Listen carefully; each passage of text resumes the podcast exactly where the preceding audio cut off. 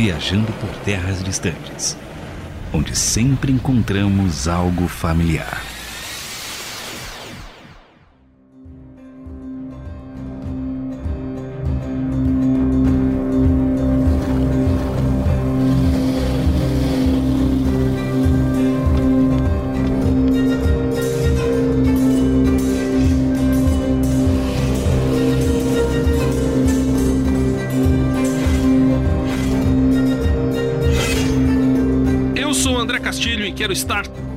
Alto como a honra. Eu sou James Parisi, o inverno está chegando e eu quero que ele dure para sempre. Quem conhece o James sabe que essa é a mais pura realidade. Eu sou o JP Gouveia, batizado no fogo e salvo pelo sangue. Eu sou Marcelo Fabro e vivo de acordo com os seguintes princípios: família, dever e honra. Hum, que bonito. e eu sou Luiz Felipe e ouça-me rugir. é isso aí, senhores. Com os lemas das grandes casas, vamos viajar hoje pelas terras relatadas nas crônicas de Gelo e Fogo, que também tem muito sangue e muitas outras coisas que não devem ser lidas, assistidas ou jogadas por pessoas menores de 18 anos. Já fica o aviso, nada diferente, porém, da história humana e essa mistura entre fantasia e o realismo cru para não dizer cruel, é um importante diferencial na obra de George R. R. Martin nos seus livros e na adaptação televisiva pela HBO Game of Thrones. E você comentou sobre isso de ser para maiores de 18, reforçamos isso, porém, a parte engraçada foi que eu, eu ia visitar meu pai, meu pai mora no interior, e um dia eu cheguei lá e ele falou: Ah, comprei uma série que tem uma galera falando, eu tinha uns 16 anos, tava quase também. E ele falou: Vamos assistir junto. Eu tá bom. e lá estava Game of Thrones sendo apresentado para mim pelo meu próprio pai. E mas foi muito interessante acompanhar pelo menos a primeira temporada quase inteira com ele. Depois tive que Pelo pai não tem Paulo problema, aí, pior se fosse a avó. É. Ô, filho, ô netinho, senta aqui, vamos assistir uma série nova. Aí ia ser problema.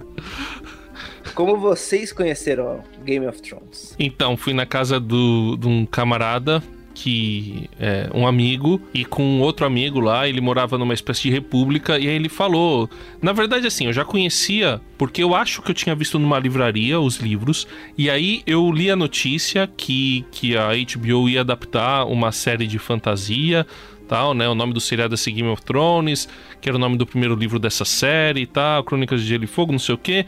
E aí comecei a me interessar, dei uma olhada em algumas coisas tal, mas aí esqueci. E aí meu camarada chegou e já tinha ido a primeira temporada inteira ao ar pela HBO.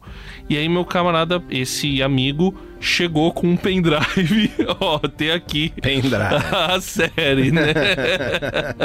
aí botou lá e a gente assistiu, a gente maratonou num final de semana quase a série inteira ficamos obviamente assim muito impressionados, né? Como existem partes que não dá para passar, né? A gente gostaria de ter passado, mas não dava para acelerar porque história no meio de algumas cenas meio complexas, né? Então, e aí, hum, aí depois é, terminei de assistir em casa e num dos episódios a minha esposa estava ao lado, né? E obviamente acho que ela não curtiu muito. Um arrependimento. É, pois é, pois é. é. Apesar da história ser muito interessante, né? E mais as cenas ali que não dá para assistir com as suas filhas, né? Não dá não, não tem como não. Nem com a minha esposa. Inclusive eu comecei a assistir pelo celular, porque era noite, né? fico de madrugada assistindo, aí eu fiquei assim, pô, eu tô assistindo na sala, minha esposa ouvindo, né? Ah, ah, eu falei, meu, não, ela vai falar, pô, JP, meu, na sala assistindo pornografia. Eu falei, mano, sabe o que eu vou fazer? Eu vou deitar do lado dela, vou ligar o celular, botar um fone, aí pelo menos Entendeu? Não, não passa esse tipo de impressão, né? Quer fugir da aparência do mal, não é? Da aparência do mal. Não, é, é, e isso é a parte. Bom, eu posso dizer assim, eu assisti, meu, há quase 10 anos atrás de ter assistido a primeira temporada. Você ainda conversava pelo Orkut, né? Pois é, usando isso aqui. Aí eu ganhei os dois primeiros livros, li os livros, assisti uma outra coisa e depois não assisti mais. E eu tava tentando evitar o máximo para não tomar spoiler. E aí agora que saiu a, a, a HBO Max e tal, é que eu tô assistindo. Inclusive eu falei pro JP, eu vou assistir. Aí o João começou a a assistir também. E ele terminou antes que eu. Aliás, eu não terminei ainda a série e eu já sei que aqui vou tomar metralhadora de spoiler. Não, aqui tá a gente vai tranquilo. acabar com todas Não, as suas já- expectativas. Já, já, já desencanei, porque eu já sei Você o tem uma noção, a oitava temporada morre, Castilho. Já fica, já fica com esse spoiler. Ah, e então- você, ô Márcio, Marcelo Fábio? Márcio Fábio. Então. Thiago Parisi. Aqui o Márcio Fábio falando. Então, eu comecei a acompanhar Game of Thrones bem mais tarde, só em 2016. É, cinco anos depois do lançamento da série da televisão, né? Que foi lá em 2011, como o André falou, 10 anos atrás. E também 20 anos depois da veiculação do livro, mas eu costumo dizer o seguinte, que... Sabe quando é aquela sua primeira vez é, comendo depois de ficar jejuando por tantos dias e por tantas noites? Então, foi assim comigo. É, eu maratonei a série, assistia vários, vários vídeos sobre Game of Thrones, reacts também, é, opiniões, previsões, e também li algumas matérias. É, foi, foi amor à primeira vista, apesar é, de algumas cenas fortes e, como o André falou também, complexas. Não, mas você sabe que quem me indicou foi a Gabriela. Ah, foi sua filha. Foi a Gabriela. Ela virou assim, pai, Ai, de muito filha legal. pra pai. tal. Porque o que, que tinha programa. acontecido? Eu tinha começado a assistir.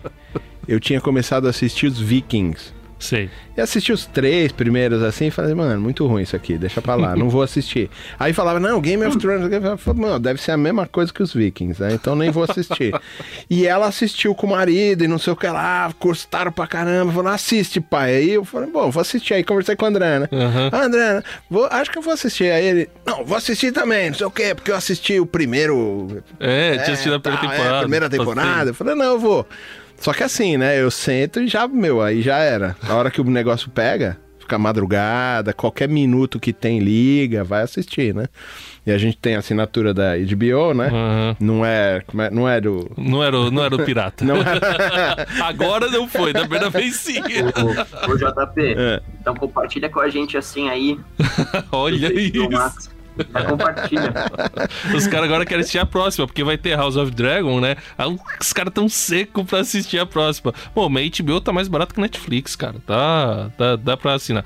Mas enfim, o, o- uma coisa Tipo, acho quem que. foi publi, né? Tô fazendo publi todo mundo. É, é. Vai dar Não. dinheiro isso aqui. Não, ninguém tá pagando nada pra Que gente. pena.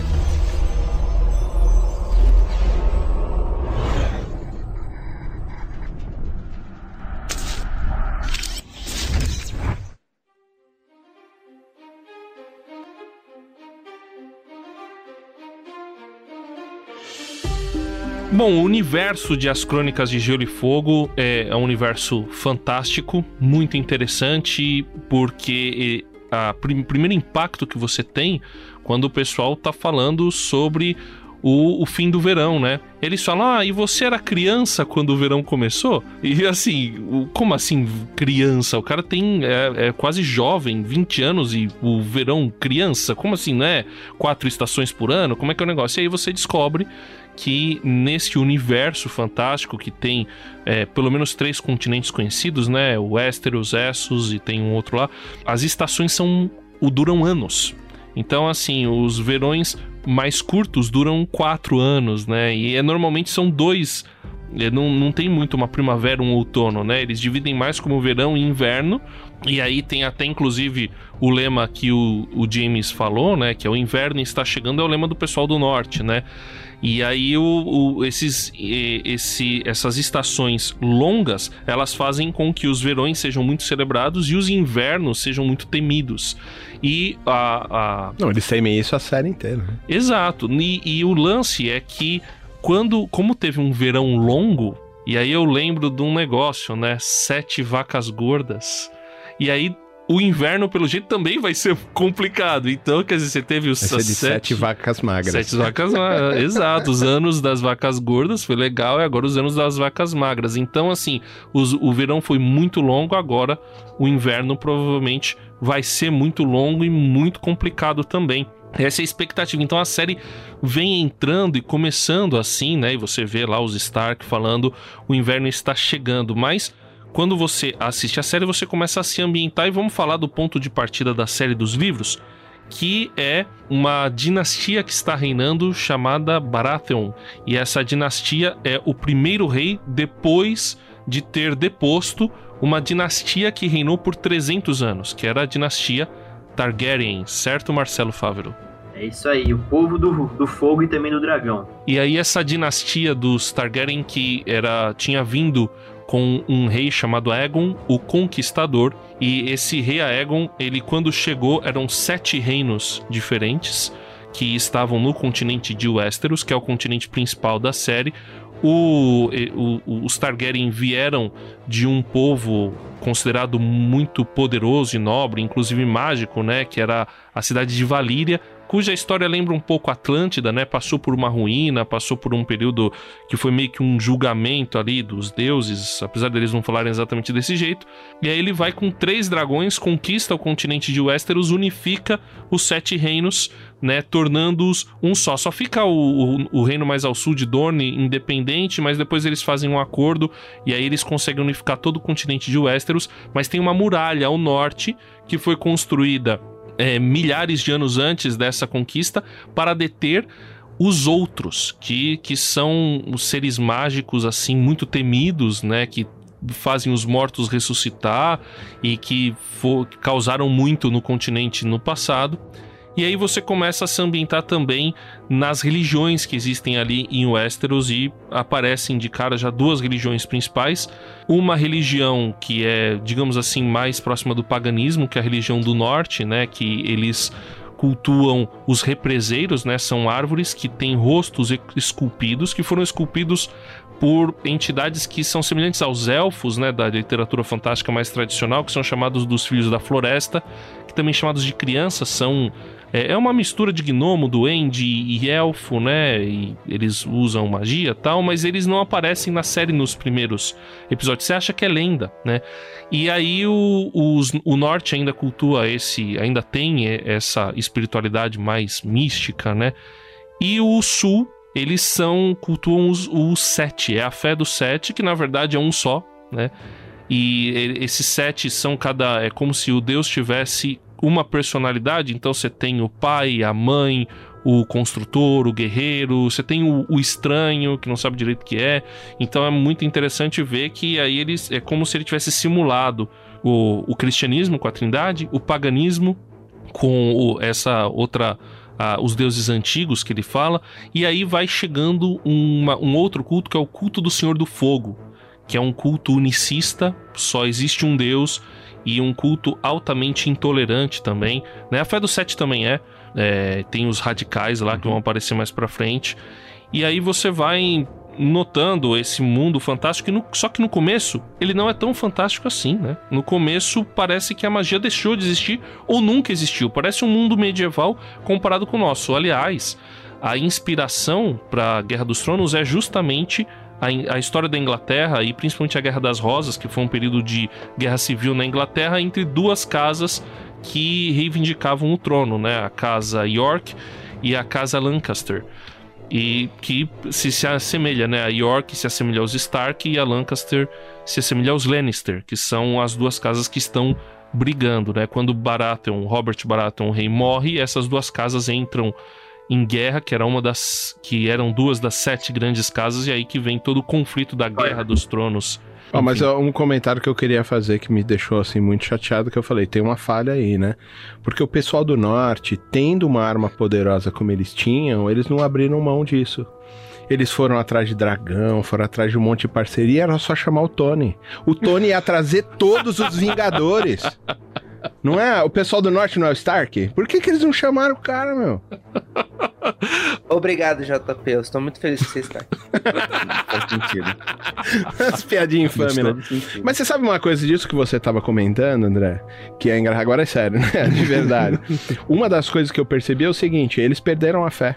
Pois é, isso que, é. No, no, inclusive, no livro isso fica mais claro. Aí o Luiz, que também leu os livros, pode confirmar. Tem uma hora que o Bran conversa com o Meister Luin, que, que é o, o mestre dele, né, o, o, estudioso, né, o acadêmico deles lá, e ele fala assim, olha, eu queria aprender sobre magia.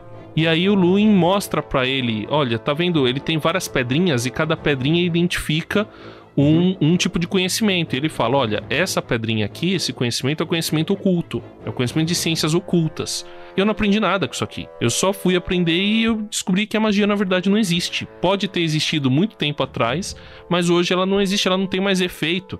Então, nas primeiras temporadas da série, nos primeiros e principalmente no primeiro livro, você tem a nítida impressão que a magia ela se ela existiu, ela deixou de existir ou ela nunca existiu. Tudo que eles têm do passado, inclusive os outros, são lendas, é claro. Né? Logo no primeiro livro aparecem os outros, mas eu não sei se essa foi a impressão de vocês. Eu quase que duvidei dos outros no começo, né? Será que são os outros mesmo? Será que não, não são só selvagens? quando aparece lá uma imagem aí? assim que você começa a achar também que é, é verdade mesmo. Assim, eu já vou entrar aqui, tem muitas questões que podem ser ditas. Mas, por exemplo, a Cidadela, onde os mestres são treinados, o teste final para você se tornar um mestre é você ficar dentro de uma sala e tentar acender uma vela de vidro. Vela de obsidiana, não lembro exatamente. Que é uma vela que é- se acende com magia. Só que assim, ninguém consegue acender. Porque esse é o teste, falando assim, magia não existe, você tem que confiar nos seus conhecimentos. né? E existe uma teoria de que, por exemplo, quem fez a extinção dos dragões e acabou com os Targaryens, na verdade foram os mestres, porque eles queriam acabar com a magia. Então, na verdade, tem muita essa ambiguidade de Game of Thrones que assim, a magia existiu, mas na verdade ela foi extinta, assim. E quem fez isso? Isso foi natural ou, né? Mas você não E chega a duvidar em algum momento se a magia realmente existe nesse mundo, pelo menos no começo? Você não chega a dar uma duvidada? Pô, será que realmente existiram dragões? Não, ou não eles era perderam lenda? a fé. Eu acho que o, o Tyrion fica em dúvida. Ele, ah, não tem nada a ver, mas ele tá sempre meio em dúvida, assim. É, tipo prudência, Aí- entendeu? Melhor eu ser... Pro, Mas é, ele é, sabe melhor- das coisas. Então, mas ele acho que ele tá duvidando porque tudo é lenda agora. Não, isso aí é lenda, isso aí é lenda. Os dragões são lenda, ah, não sei o que lá é lenda, é tudo lenda. O muro é lenda, os outros são lenda, é tudo lenda.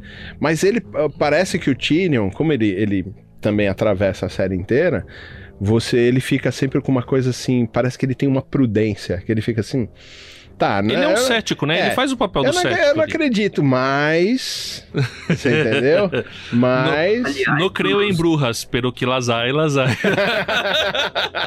Isso aí, entendeu? principais Eu vou ser o cara do livro, né? of Thrones Quer no começo são todos céticos com relação às lendas, né? É. E o, e o Tyrion é um exemplo disso. Uma curiosidade do Tyrion é que, na verdade, ele é apaixonado por dragões. Quando ele era criança, ele Sim. sonhava em ter um dragão, na verdade. E isso, na verdade, no livro, é, desde o início mostra isso. Tem um equilíbrio no Tyrion, essa questão. Ele é bem cético, mas ele tem uma paixão por dragões. Então, é, é que ele, tem não é um cético cético, ele. né? É, eu tipo o Pondé. é que, assim, Deus, exi- Ele- Deus não existe, mas, Mas é vai uma que ideia. existe. Se eu não posso comprovar, eu também não posso eliminar. É isso aí E que assim- eu acho que o Tyrion representa. E eu acho que a esperança dele, porque o Tyrion sempre foi visto com maus olhos na sociedade e é tratado que nem lixo. Então, além dele gostar e ter interesse, porque demonstra muito disso, é assim, imagina se ele tivesse um dragão. Todos veriam ele de outra forma. Imagina se ele tivesse. Porque quem tinha dragões eram reis, na verdade, antes, né? Sim, Só os reis tinham dragões. sim. Então era a esperança dele assim. Então, por mais de todo o ceticismo dele, ele ainda espera uma coisa mágica que tire ele daquela situação. É, isso no, É, no livro. No livro fica bem claro, nos livros fica bem claro. A série ela ressalta um pouco mais o ceticismo, ressalta um pouco mais o lado político, é, mas aos poucos ela vai migrando para essa parte mais mística que, que o universo tem mesmo, e que isso vai trazendo um elemento diferente, mas fica no, no livro principalmente é interessante que ao mesmo tempo que o Tyrion parece ser um pouco cético, mas tem o desejo de conhecer, ele é meio fascinado pelos dragões, ele representa o tempo todo aquele cara que é muito racional, né? Ele vai falar, olha, por que que os caras que estão tentando, é, que, que são as tribos que ficam ao redor do vale são dominadas pelos lords? Porque eles não têm governo, eles compartilham tudo entre eles. Eles precisavam de um governante que aí eles iam conseguir dominar o vale, né? Então é, é muito interessante como ele fica fazendo esse contraponto político e cético, muito mais na série, mas no livro também aparece isso um pouco mais. Fala, Marcelo. É, eu acho interessante o caso do Tyrion porque ele é um anão, ele é uma figura assim rejeitada ali pela sociedade, ele é considerado um monstro. Então acho que por parte dele há uma identificação com relação às figuras mágicas, por ser até um, um refúgio do pensamento de realmente buscar algo parecido com ele. Não, mas em cima do anão tem esse negócio místico nesses lugares, que é aquele, ah, não, se eu pegar um punhado do cabelo, se eu raspar a pele, né, pode, vai me dar Não, sorte, ele vai, vai- me curar. ele vai um- correndo risco o tempo todo, porque, os os, caras têm um negócio com o anão, se assim. arrancar o dente, Exatamente. "Caramba, como não, assim, isso né?" daí. O membro. É, exato, membro, é exato. verdade. Mas o, o Tyrion, ele, o que eu achei interessante também no Tyrion é que ele não é um anão da fantasia típica, né? Isso, aliás, no Crônicas de Gelo e Fogo é algo interessante. Quem eh, já leu bastante, né, conheceu bastante sobre fantasia, tá acostumado, não, você tem, principalmente a Tolkieniana, né? Ah, você tem a raça dos anões, a raça dos elfos, a raça dos halflings, e no, no, no Crônicas de Gelo e Fogo, é, isso é muito diferente. O anão, ele é realmente um, um deficiente físico, como é na vida real. E aí o Tyrion, ele aparece como anão, mas ele não é o anão que sai com machado de batalha, com martelo de batalha lá pra detonar a galera que nem Corajoso, no... né? É, no Hobbit. Mas não, é mó covarde. não, o Tyrion, e inclusive ele tem dificuldade de lutar, ele não consegue. Ele é menor que todo mundo. Ele, ele, no livro, aliás, ele é muito mais monstruoso, né? Porque ele, inclusive, tem um olho diferente do outro. É muito doido. Essas Covarde ou inteligente? Se ele tem todas essas dificuldades, por que, que ele vai lutar no físico? Ele leva pro, pra, pro forte dele. É- Não, ele, ele mostra coragem em alguns momentos, mas você vê que tem momentos assim que ele usa a inteligência pra se abster da, da batalha. Porque senão Tanto ele vai quando ele morrer, vai né? pra batalha, os caras atropelam ele, ele nem vê a batalha. Isso Na já tem- primeira, o cara Isso levanta foi- o negócio, toma um pau, já era, mano. Mas isso também foi uma tática de, de roteiro. Sim, sim. É quando você não Pra quer gastar com orçamento Então, e você simplesmente acha, acha eu- uma solução. Exatamente. Isso, inclusive, a gente vai comentar mais quando a gente for falar da diferença da série pro filme, né? Que tem muito disso daí que o Luiz acabou de falar. Mas, enfim, continuando só aqui, esse negócio entre o, o, o ceticismo e o misticismo. Que, que eu acho que fica muito interessante na série. Tem uma hora que eles não podem mais lutar contra isso. Que eles acabam tendo que se entregar, né? No, pro, pra essa parte mística e realmente se eles começam a usar essas armas porque, inclusive, em alguns momentos eles não têm outra saída, porque se eles forem no natural, eles vão ser derrotados. Então eles só conseguem vencer algumas batalhas porque eles recorrem ao, ao sobrenatural, né? Isso não é interessante pra vocês, né? Achei isso uma parte interessante. Quer dizer, quando a gente não tem, a gente é cético até o momento em que a gente se vê em risco, né? A partir do momento que a gente tá correndo risco, aí a gente, olha, não tem mais saída nos meios naturais. Ou eu me entrego, ou eu recorro a meios sobrenaturais. Vocês também tiveram essa impressão? Eu vou comentar rapidamente, porque você falou que a gente vai comentar depois, mas aí é uma grande falha entre o livro e a série.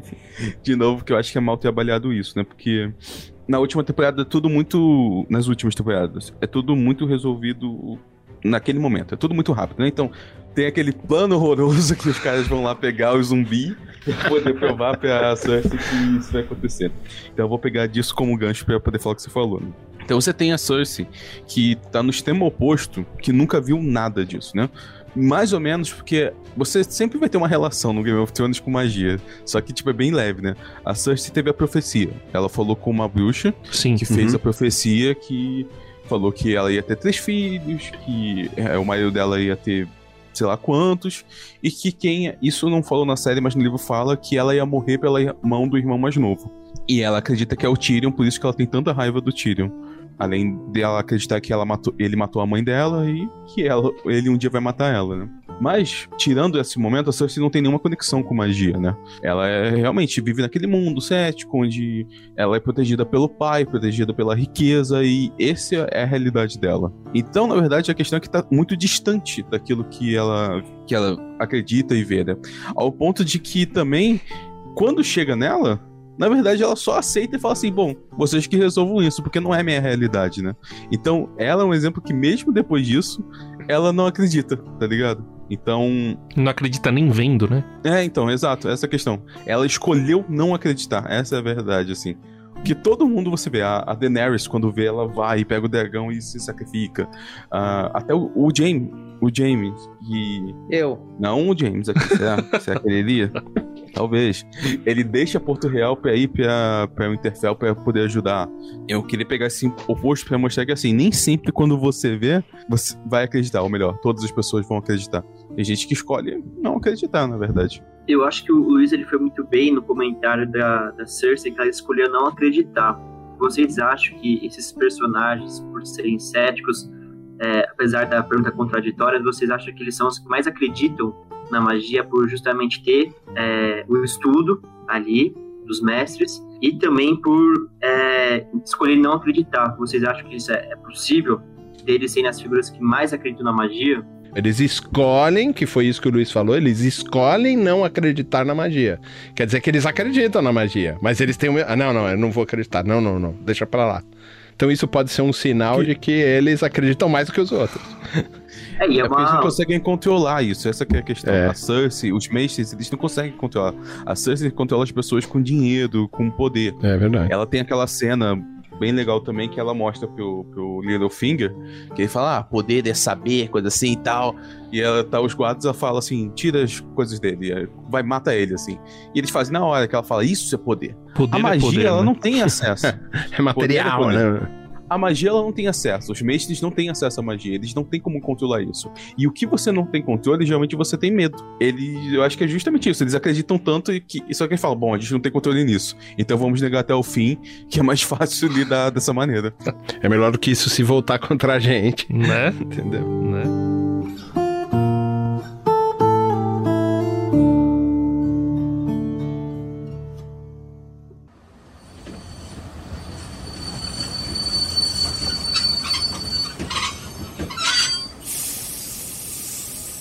Enquanto eu espero o inverno chegar e durar por muito tempo, é, eu quero saber de vocês aí que contestaram tanto o final de God. Nossa, foi um lixo, da quinta temporada pra frente, tudo lixo.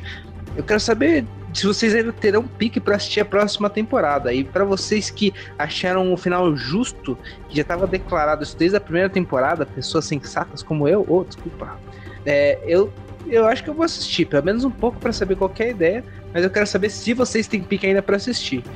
E eu quero que vocês mandem essa resposta para a gente saber como vocês vão pensar em relação a essa nova série pelas redes. Quais redes, Luiz? Antes disso, Thiago, eu tenho que dizer que não tem nada de sensato no que você disse, porque você foi assistir Game of Thrones na última temporada, assistiu correndo, assistiu umas coisas e quer opinar? Não pode. Mas devo dizer que sim, por exemplo, eu vou assistir House of Dragons, porque sim, vai ser uma série boa, eu tenho fé. Que afinal de contas, diferente de Game of Thrones, a história já tá encerrada nos livros. A gente já tem a história ali, entendeu? Mas se você tem uma opinião diferente, ou quer comentar, ou simplesmente quer falar qual parte da série você mais odiou ou mais gostou de Game of Thrones, você pode mandar mensagem pra gente no arroba viajando por terras distantes no Instagram ou no e-mail viajando por terras distantes arroba gmail.com ou no Twitter viajando TD. Mas e você, André Castilho, o que tem a comentar sobre isso? Bem, eu tenho que acabar Game of Thrones primeiro, Quero dizer que quando eu estou gravando este programa, estou aqui na sexta temporada, acompanhando, assistindo, né? Que nem o Thiago, o James falou aí, de repente, eu acho que eu concordo com o pessoal que falou que da sexta pra frente, né? Mas, mas vamos, vamos, vamos continuar. Aí eu vejo, né, se vale a pena, se a gente assiste House of Dragon, etc e tal, beleza. E aí, o lance é o seguinte: a gente teve falando sobre o The Witcher, né? Que a gente fez a postagem lá no Instagram, começou a ter uma discussão, quase que uma continuação do programa aqui, porque o Carlos, querido, que participou lá do The Witcher, falou que era uma obra-prima, quem tem braço curto vai curtir. Quer dizer, o pessoal não cessou a zoeira com o coitado do ator que eu esqueci o nome, que fez o Superman e também fez o Geralt de Rivia. Enfim, é, se você quer participar dessa discussão muito frutífera, também vá lá. Até a Lilian, nossa técnica, participou aqui da discussão também. Aliás, tava esquecendo já, porque eu ia anotar também. Nós esquecemos de falar as pessoas que têm feito a parte técnica desse programa. O Luiz começou fazendo de quase todos, mas a partir acho que do 15, né? Quem fez a gravação e já tem ajudado até há um tempo o Thiago Lisa, mas quem está fazendo a edição é a Lilian Claro, queridíssima, que não gosta de falar, não gosta de aparecer, por isso você provavelmente nunca ouvirá a voz dela aqui no Viajando, mas quem sabe um dia, né? Eu não vou insistir muito porque vai que ela desiste de editar também, aí eu fico na mão.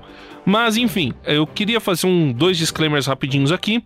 Tanto The Witcher como Game of Thrones são difíceis de ler e assistir. Não é qualquer um que gosta. É, os temas são pesados e além disso, é, é muito violento e o caráter dos personagens de, da, das duas né, da, dos dois produtos são muitas vezes dúbios, são duvidosos, são complicados até então você precisa entender bastante. Não é só para quem gosta de fantasia, é também para quem é, consegue aguentar um negócio um pouco mais forte. Eu vou confessar que teve momentos, né, e algumas sequências de episódios que eu fiquei assim, poxa, será que eu devo continuar assistindo? Mas o que é legal é que, é que eles tratam de temas profundos, né? Eles falam, a gente falou no The Witcher, eles tratam, né, da, da questão dos pogroms, né, da intolerância e outros temas, né? O Game of Thrones fala muito sobre política, fala muito sobre religião também. Inclusive, a gente tratou de poucos temas aqui. A gente sabe que existe muito mais para tirar desses produtos, quem sabe aí nas próximas temporadas deles, no House of Dragon, em outras ocasiões, quem sabe o, o Martin resolve lançar os outros livros, a gente pode comentar também com mais profundidade de outros temas que esses produtos tratam, tá bom? Então, siga a gente lá no Instagram, arroba Viajando por Terras Distantes, no Twitter, arroba ViajandoTD, e a gente se encontra lá.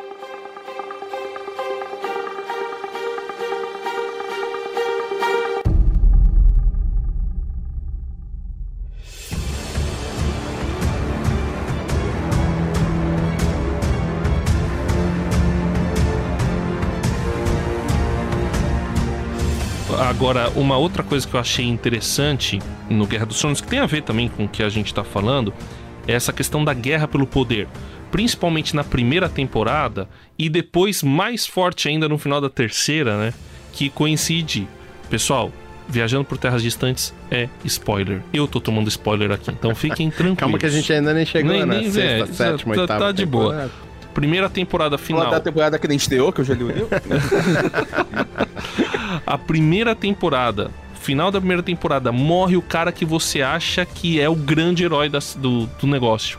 Morre o, o Stark, né? O Eddard Stark. Aí, aí a, a série principalmente constrói todo o romance do Rob Stark com a menina lá, tal, não sei o que. aí a sociedade de hoje em dia é toda tonta, né? Ah, ele está seguindo o seu coração, o amor, não sei o que, tal. Aí chega na frente e parece que o pessoal não se toca nisso. Ele está no castelo do cara que ele traiu e que é conhecido por ser traiçoeiro. O que, que o cara faz? Vai e mata todo mundo. E, e aí é, a, a, gente fica assim, poxa, é a ruína dos bons, porque todo. E isso, inclusive, até ali numa crítica, né? Todo cara que aparece em Game of Thrones, em Crônicas de Gelo e Fogo, como honrado, como nobre, nobre nesse sentido de coração, né? Puro, bondoso, misericordioso. Até o. Até o Eddard tem um momento que ele fala, né? Não, por que, que eu não delatei toda a família pro Robert, né? Por que, que eu não falei que todos os filhos dele, na verdade, são bastardos, fruto de incesto, né? Por misericórdia. E aí falam para ele, não, por misericórdia é que você perdeu justamente por ter misericórdia que você perdeu. E aí o, o cara fica. É, a gente fica assim, puxa vida, os misericordiosos, os bons, vão morrer, vão perder. Mas peraí, será que eles são misericordiosos, bons, nobres mesmo? Ou eles não morreram justamente por erros tanto estratégicos como falhas de caráter, como foi o caso do Rob, né? Porque o Rob, ele tinha. E não, isso mas a gente ele falou entende. isso pra ele. Falaram. Você perdeu tudo aqui. Não, eu acho que o Bolton até fala, não, você perdeu a guerra quando. O é. Bolton, o Karstark, né, fala, você perdeu a guerra quando você casou com outra menina. Quando você traiu. É o é. Karstark, né, que fala. Quando você traiu o cara lá. Então, assim, na época medieval, trair é um negócio muito sério.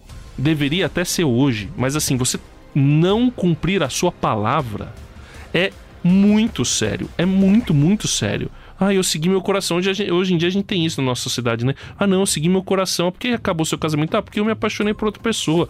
Você quebrou a aliança que você fez diante de testemunhas, diante da sua família. Você descumpriu sua palavra. Isso é uma falha séria de caráter, entendeu? Então acho que muito do que acontece na série tem a ver com erros que os personagens então, cometem. Se você for observar o processo, é o mesmo processo da política atual. Porque ele é todo, ele é todo focado na palavra. Exato. A política faz acordos escondido e é a palavra que é o negócio. Exato. Não, não, a gente não faz mais acordo com tal pessoa, vamos derrubar porque ela quebrou a palavra. Quebrou a palavra dela. Então vamos impeachment. Pronto. Não, e assim, uma questão que você falou do, do, do Hobby, ele, tipo, tem dois momentos, né, que a gente pode utilizar como gancho, assim. O Ned é um cara muito honrado, muito. Ele segue até o fim. né? Até já colocaram em alinhamento de D&D, se eu não me engano, ele é... Ele é justo e bom, é, né? Good, alguma É coisa lawful assim. good, é, né? Justo e bom.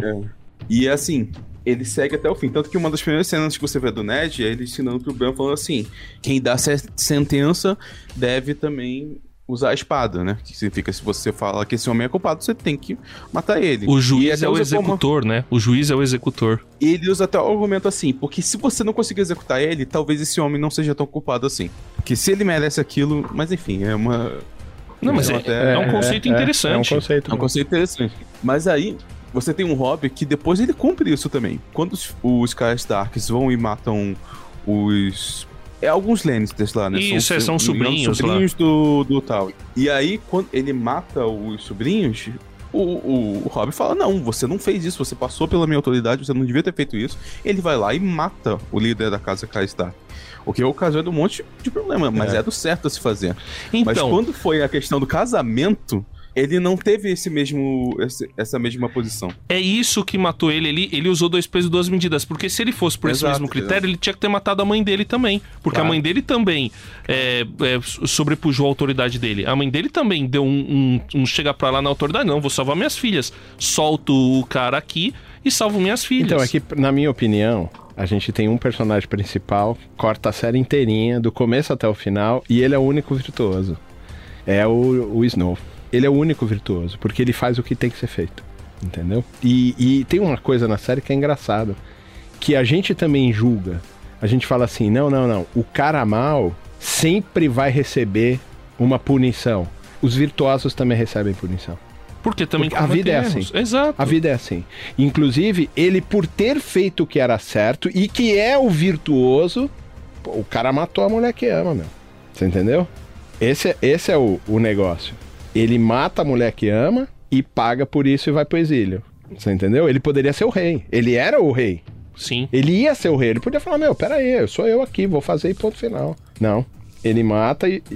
É que é, você não assistiu. Não, não, não. Pode, pode, pode mandar bala. Pode Mas você bala. percebe o negócio? Pra mim, ele é o único virtuoso de verdade. Porque Não, eu já sabia disso aí. ele é virtuoso, né? No sentido moral que a gente tem, ético. Mas ele é o cara que ele faz o que realmente precisa ser feito. Então, o pai mas- dele não fez, o irmão dele não fez.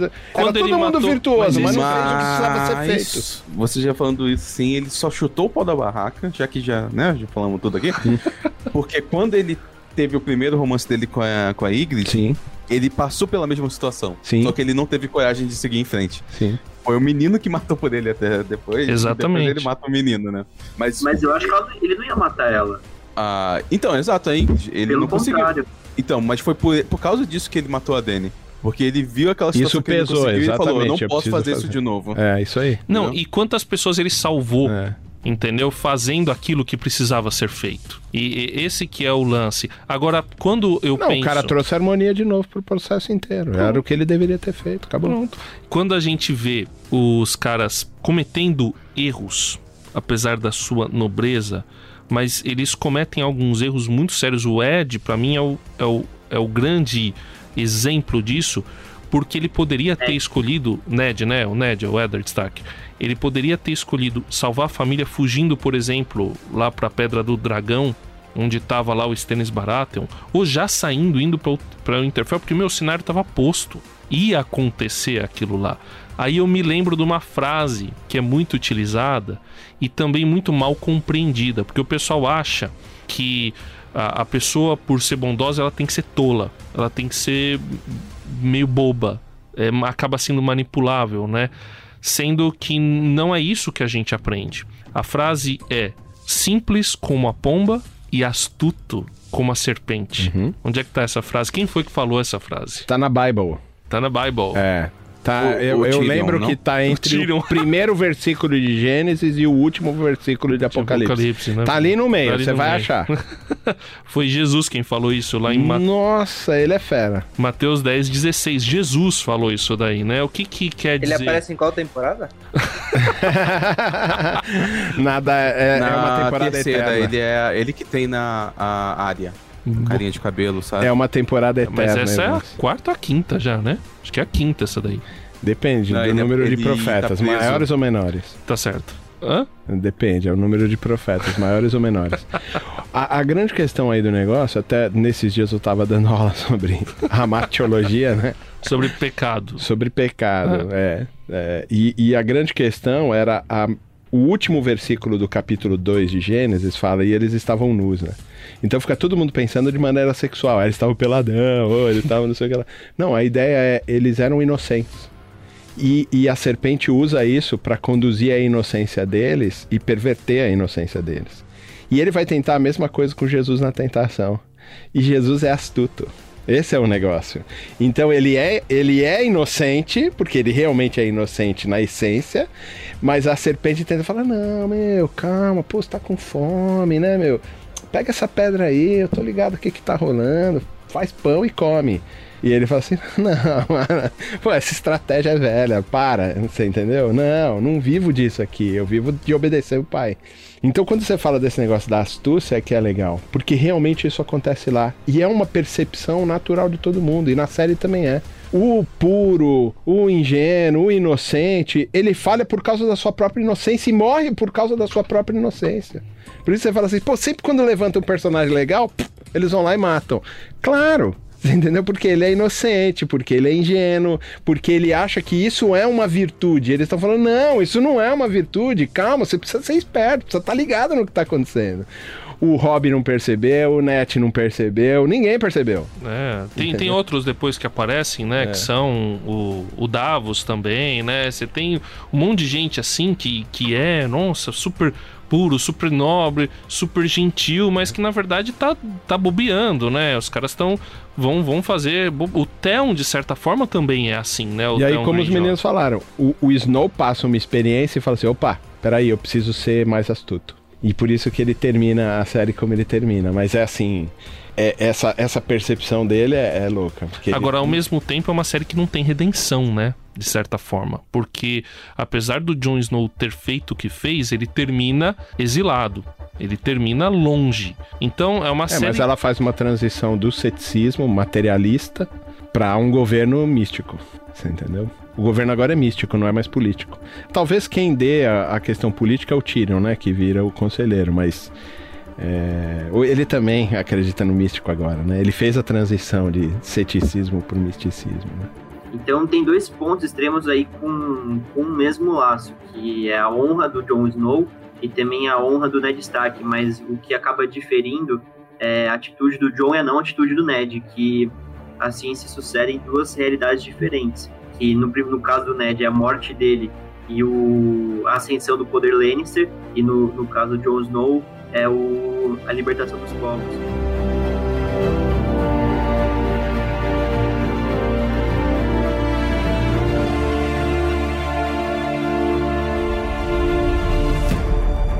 Eu trouxe um desafio agora para todos os nossos ouvintes. Porque, olhando a minha cola agora sobre os produtos de Game of Thrones, pra gente falar como essa série, ou esse, essa história se expandiu, porque não começou com a série, logicamente.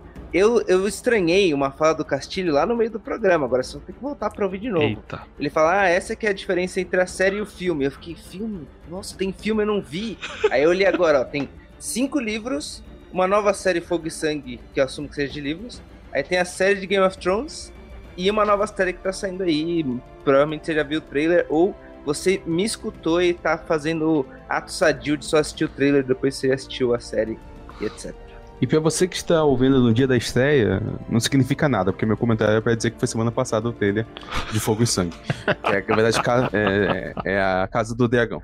Mas é pra comentar, pra não ficar meio confuso, que assim, a nova sé- minissérie. Como você falou, minissérie, James? Eu não entendi. Enfim, tem o livro Fogo e Sangue, e do livro Fogo e Sangue que vai vir a série Casa do Dragão, que é House of Dragon. Isso, isso, isso. Fala, Marcelo. Eu acho que vale a pena ressaltar que, apesar dos pesares, é, por conta também do desenvolvimento das últimas temporadas, é, mesmo assim, Game of Thrones entrou pro, pro hall da fama das séries, né? É considerada, foi eleita a melhor série do século XXI.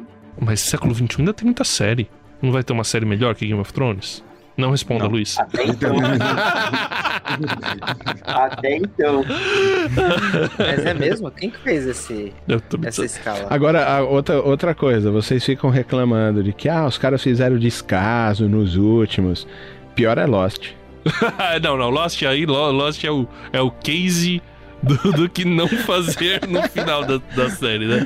Não, não é nem no final. showrunners. E não é nem no final. As duas são duas, tem- duas temporadas boas. É a primeira e a segunda, o resto é um lixo, cara. Mas aí é J.J. Abrams, né? A gente não, não tem mais, né? A gente só aceita. né? Ele é esse cara. Lost é incrível do começo ao fim. J.J. Abrams só faz bons trabalhos. Nossa, pano pra tudo que ele errar.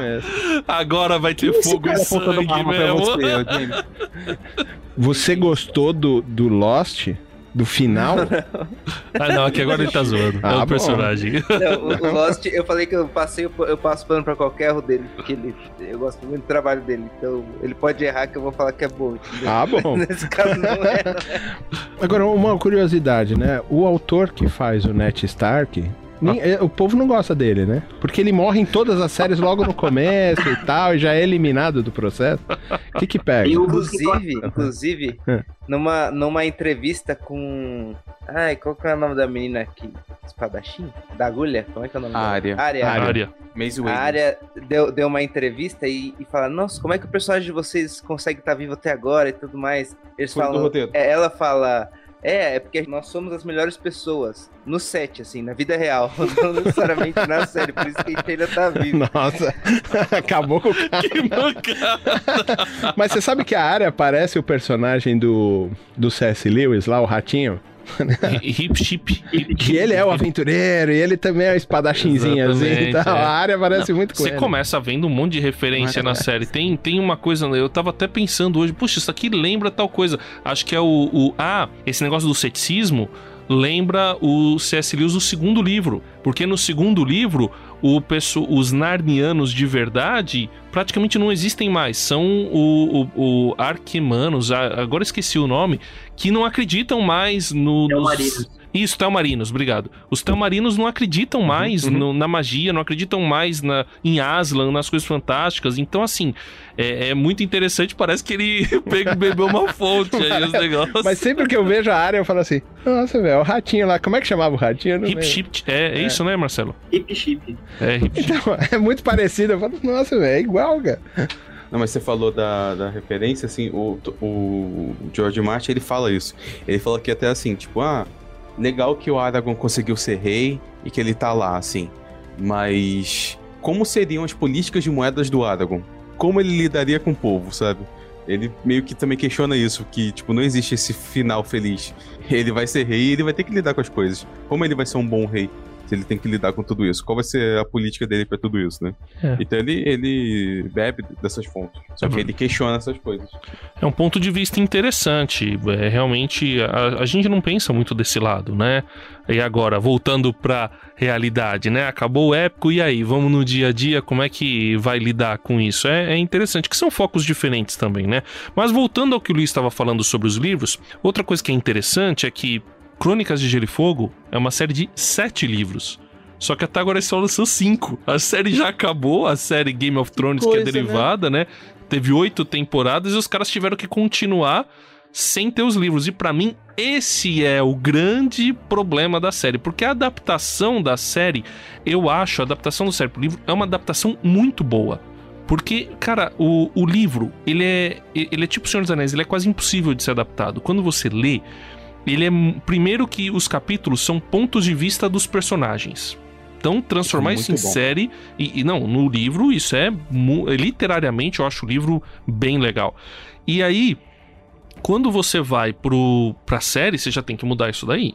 E aí você tem um problema que no livro já tem. Só o primeiro livro já tem várias guerras. E os caras começam uma série de estreia que é um livro, uma literatura que é mais ou menos conhecida nos Estados Unidos, e os caras não têm tanto orçamento pra fazer um monte de guerra. Então eles chegam a essas soluções, como você falou, né? O Tyrion toma uma pancada da cabeça e quando ele acorda a guerra já acabou, né? Só aparece a galera lá detonada tal. A, a outra batalha do, do Água Negra também não é tão, né? Da Bahia Negra, na verdade, né? Bahia Negra. Não é tão assim, é legal assim, mas lembra um pouco filmes medievais da década de 90, mas é legal também. Agora, quando você vai pra Batalha do Castelo Negro, aí depois você, aí a coisa vai ficando cinematográfica bem legal, assim, bem Guerra feita. né? É, a coisa vai ficando diferenciada. Mas assim, eles tiveram que fazer adaptações por conta de orçamento, né? Então imagina, tem personagem que entra e sai, e aí e isso é ator, né? Contrato com ator. O pessoal tem que entender que às vezes as adaptações que são feitas pra série, elas são feitas por em função de questões assim, é, burocráticas mesmo, né? Que você tem que resolver de orçamento. Agora, eu acho que o grande problema foi que, como eles estavam adaptando, quando eles chegaram depois pro momento que eles têm que criar aí que os caras encontram entrave, eles só tinham as ideias que o George passou e o Júlio Pardo falou isso, né? O Júlio Pardo acha que as ideias são boas, mas que a série no final ela na verdade é mal executada. Então, é, André, só uma informação com relação que você pontuou na temporada final, na temporada final, oitava, cada episódio teve um orçamento de 15 milhões de dólares. E mesmo assim, é, a série não foi capaz de reproduzir todas as batalhas. Então você imagina que poderia ter sido feito. E a questão, assim, o principal disso, já que também estão falando de questões técnicas, é óbvio, a gente não tem um livro, não tem a história, então de onde eles vão se basear. Mas os showrunners da série, que é o, o David Bone lá e o D.B. Wise, é, eu recomendo que vocês assistam um vídeo do canal da Mika. É Mika com K e três N's no final, que ela faz uma autópsia de Game of Thrones. Muito Que bom ela entende o porquê isso aconteceu, né? E uma das maiores falhas que você vai vendo é que os showrunners, que são os principais, que eram os diretores de vários episódios, eles não eram bons diretores. Eles, na verdade, assim, em vários momentos falam que mentiram pro estúdio, que mentiram pro George R. R. Martin, que eles não sabiam o que estavam fazendo. E isso, no final, só se demonstrou mais. Porque quando eles não tinham onde se basear, eles não tinham o que fazer, eles se perderam totalmente. E assim, não é um fator que é claro, mas é um fator que, por exemplo, eu acredito que assim, quando estava para acabar a série, foi confirmado que eles iam fazer Star Wars, que eles iam fazer uma nova trilogia de Star Wars. E aí, parece que de repente a série tinha que acabar, porque Game of Thrones, gente, não tinha data para acabar no- na HBO. Ela, ele ainda ia continuar. Eles tinham um orçamento para fazer outras temporadas, porque na verdade, mesmo sem os livros, muita coisa não foi contada. Você tem toda a parte de Dorne que não foi contada direito. Você tem vários enredos ali que não foram contados. Você tem várias histórias que não foram contadas. Então, assim, a HBO, depois da. Como vocês falaram, até o Marcel falou, tinha orçamento nos finais da temporada, nas últimas temporadas. Então, assim, poderia ter feito. Mas eles, na verdade, pareciam que estavam interessados em outras coisas. Porque também essa história de fazer episódios com. fazer a temporada com menos episódios também foi uma decisão deles. Que Game of Thrones sempre foi assim, né? 10 episódios. No penúltimo episódio acontece o grande clímax da temporada. E depois você tem o respiro disso. Você entende o que aconteceu para a próxima temporada. Nas últimas temporadas você teve de 6, de 8. Ficou um negócio muito confuso. Então parece que foi um descaso também. Que eles não sabiam o que estavam fazendo e eles queriam terminar aquilo logo. Mas, E- como resultado, eles não foram mais diretores de Star Wars, então não deu muito certo. Queimaram eu o ia até mencionar o- os showrunners, ainda bem que o Luiz citou na frente, porque eu ia mais para lado da defesa deles, que ia falar, não, imagina se você não tem uma história base, você precisa criar, e a deadline, né, os prazos de produção são absurdamente curtos, você não tem tipo um tempo para ter o tempo de criatividade, para pesquisar, você tá fazendo uma produção, tá no set e você tem que entregar a próxima na semana que vem, é um bagulho meio insano, apesar do orçamento, é insanamente baixo o prazo, mas agora que você mencionou isso também, que não tinha data para acabar, eu, eu fiz alguns é, seminários com o pessoal que fez os efeitos da sétima e oitava temporada eles não estavam trabalhando para acabar, eles fizeram uma, uma forma de efeitos, eles construíram os dragões e tudo mais de forma que eles pudessem continuar por muito tempo. Eles fizeram até o trabalho mais difícil para ser melhor reaproveitado do que fazer o mais fácil para entregar fácil e acabar ali. Então teve até um problema interno aí de comunicação, acho que foi uma, uma doideira. Dá para explicar muito o que foi entregue então por conta disso. Porque se a gente pensar até em uma maneira técnica e profissional, assim, Game of Thrones é um dos shows mais rentáveis que teve, assim. Uma das séries, foi uma das séries que, assim, vou ser ousado e falar aqui, mas definiu a questão de orçamento de série. Que, tipo, todo mundo, quando começou a ser gravada a série, acreditava que Game of Thrones ia acabar como um filme. Porque você não falava, ah, não vai ter orçamento para fazer essas cenas. Hoje em dia, Game of Thrones datou que, tipo, tem episódios que tem orçamentos de filme. Exatamente. É. Então, tipo assim, a HBO acreditava nesse projeto. E, e tava dando dinheiro pra ela. Não tinha motivo pra parar. Tanto e, que eles estão fazendo outra série agora. E foi uma evolução, né? O que é legal é que, assim, nas primeiras temporadas eles não tinham orçamento. Aí depois o orçamento vai crescendo conforme também cresce o interesse pela série. Então é, é, muito interessante quando você assiste, que nem eu e o João Paulo estamos fazendo, né? meio que maratonando, você vai vendo essa evolução que talvez não foi tão percebida pelo pessoal que foi acompanhando ao longo dos anos. Você vai percebendo as primeiras temporadas, a segunda, de repente, vai aumentando a ação, vai aumentando as coisas e a coisa vai ficando de um jeito diferente. É bem é bem interessante você perceber esse, essa caminhada, assim. Agora, vocês estão falando, assim, de parte técnica, parte financeira, né? Quero ver se vocês são realmente observadores. Alguém aqui encontrou o copo do Starbucks? Foi sem querer? Foi uma falha técnica? ou o Starbucks patrocinou o esquema? é dito que foi sem querer. Patrocinar o virtuoso que você fala aí, aí é outra história. é, assim, ó, foi, foi a que fez a Daenerys que deixou lá. Ela tem dragões. Você quer ganhar associar que a bebida do Starbucks é sempre quente? Não sei.